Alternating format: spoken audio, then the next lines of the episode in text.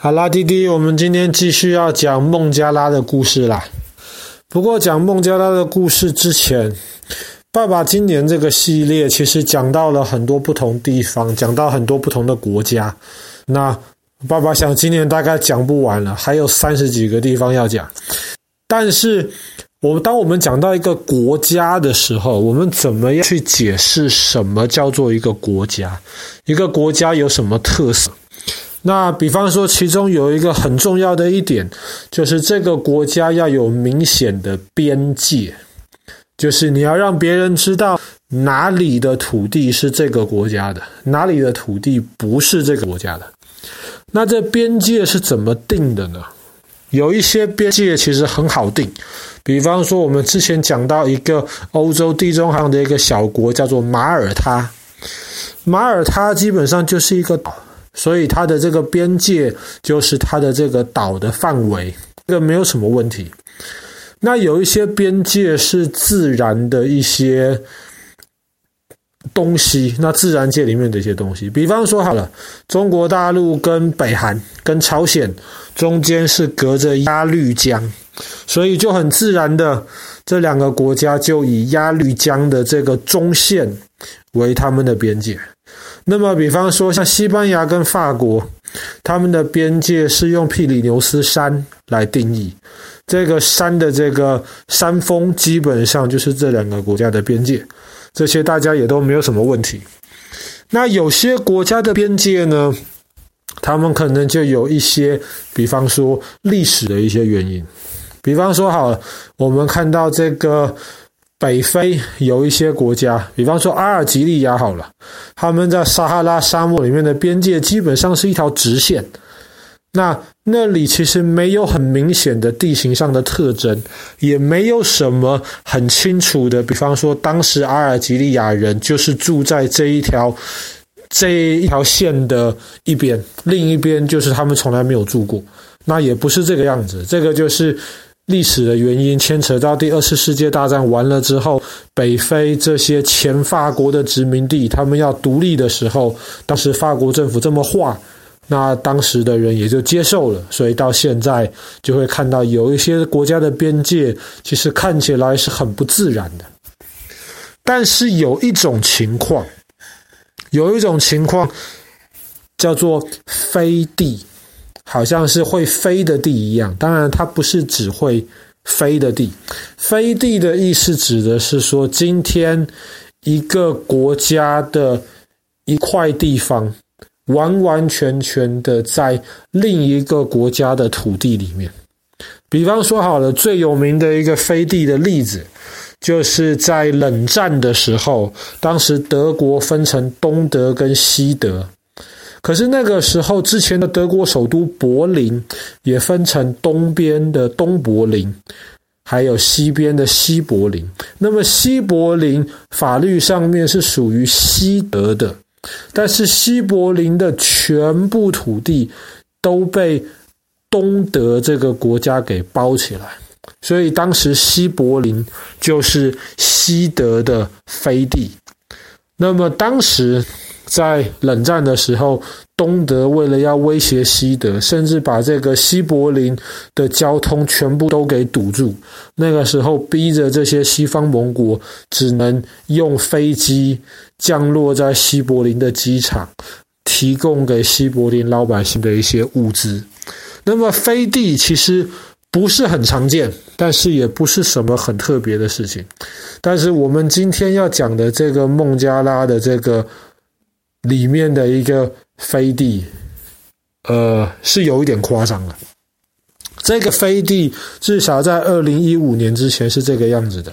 它在孟加拉的西边，OK，孟加拉的西边里面有一块印度的飞地。那么在这个印度的飞地呢，里面又有一块孟加拉的飞地。那么，在这个孟加拉飞地呢，里面还有一块印度的飞地。弟弟有没有听懂？三层的飞地呀！孟加拉土地里面有一块土地是印度的，可是这一块在孟加拉土地里面的印度土地里面有一块是孟加拉的。那么在这块孟加拉在印度土地里面，在孟加拉的土地里面呢，还有一块土地是印度的。这个听起来就很混乱。那么这个飞地呢，它的名字叫做达阿拉卡戈布列。其实这个飞地不大，大概就是一个足球场这样子的大小而已，比一个足球场大一点点。它基本上也就是一块田。但是呢，确实它是属于印度的土地。那么，当然，这个飞地，这个是全世界目前唯一的三重的飞地。可是呢，在孟加拉西边那一块，还有一些二重的飞地，就是在孟加拉里面有印度的土地，里面有孟加拉土地，或者是印度的土地里面有孟加拉土地，里面也有印度的土地。那么，为什么会搞得这么复杂？为什么孟加拉的西边会有一堆跟印度牵扯不清的飞地呢？其实严格来说，没有人知道为什么。大家只知道，当时印度跟孟加拉在二次世界大战刚结束的时候是同一个国家。可是我们去年的故事讲过，有一集叫做“印巴分治”。当时主要是因为印度绝大多数的老百姓是是相信印度教的，可是呢，有很多的老百姓他们是相信伊斯兰教，所以后来当时的英国他就把相信伊斯兰教人口多的这个地方分出来，叫巴基斯坦。那么其他地方就叫印度。可是呢，孟加拉当时也是因为回教人口多，所以孟加拉一开始也是被分出来，算是巴基斯坦的一部分。那么，因为今天我们知道巴基斯坦在西边，在印度西边，孟加拉在印度的东边，所以当时这也叫做东巴基斯坦。那么当时分出来的时候，就已经有一些这些飞地的问题了。那么最早为什么会有这些飞地呢？传说当中其实是因为当时控制孟加拉西边以及控制印度的东边有两个国王，这两个小国王很喜欢下棋，然后他们常常就一面下棋一面赌博，所以输的人就要给赢的人一块地。就这样子，两个国王下棋下得很开心，你来我往的。有时候这个人输，有时候另一个人输，所以这个地就给来给去，所以就变成这附近的情况非常非常的混乱。那么后来，东巴基斯坦，也就是孟加拉，又从整个巴基斯坦中间独立出来了。我们去年也讲过孟加拉的独立战争。那么呢，独立出来的这个新的国家就叫做孟加拉，它也承袭了原来东巴基斯坦跟印度这个边界不清不楚的状态。可是呢，当时巴基斯坦从印度分出来的时候，再怎么说有英国人做主，当时的英国人这么说，双方就这样接受了。可是当孟加拉从巴基斯坦里面又分出来之后，孟加拉跟印度要谈这些飞地的归属，就变得很复杂。为什么呢？主要是因为印度人不想吃亏。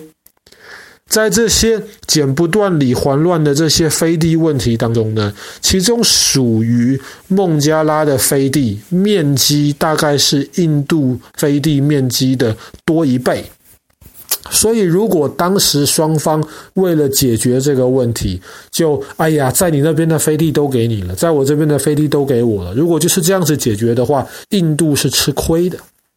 所以当时印度的国会怎么样都不肯签这个交换条件。那么住在孟加拉西边这一块混乱飞地地方，大概有五万人到十万人。可是这些老百姓就生活得很辛苦，为什么？因为这块地方，老实说，可能我住在孟加拉，可是早上我一踏出我家的门口，就到印度去了。那么我从这个印度的地方过个街，我又到孟加拉去了。这个情况非常非常的混乱，所以导致两边的政府都不太愿意。帮助住在飞地区域的这些老百姓，所以那在那里基本上没有太多路，没有，比方说什么自来水啊、电力系统啊、医院这些东西就更不用讲了。所以当地的老百姓基本是过着非常辛苦的生活，两边政府把他们当作皮球踢过来踢过去这个样子。那么这个混乱的形态，直到二零一五年，当时印度的老百姓也就受够了。算了，我们就好好跟孟加拉坐下来谈吧。双方就总算签了一个条约，把这个复杂的飞地问题解决。那么住在飞地里面的老百姓，当时两国政府就让他，你们可以选择当孟加拉人，你们也可以选择当印度人，让你们自由选。所以现在这个孟加拉西边的这个飞地问题，基本上才得到比较圆满的解决。好啦，那么我们今天的故事就讲到这边。孟加拉西边这个曾经非常混乱的飞地问题。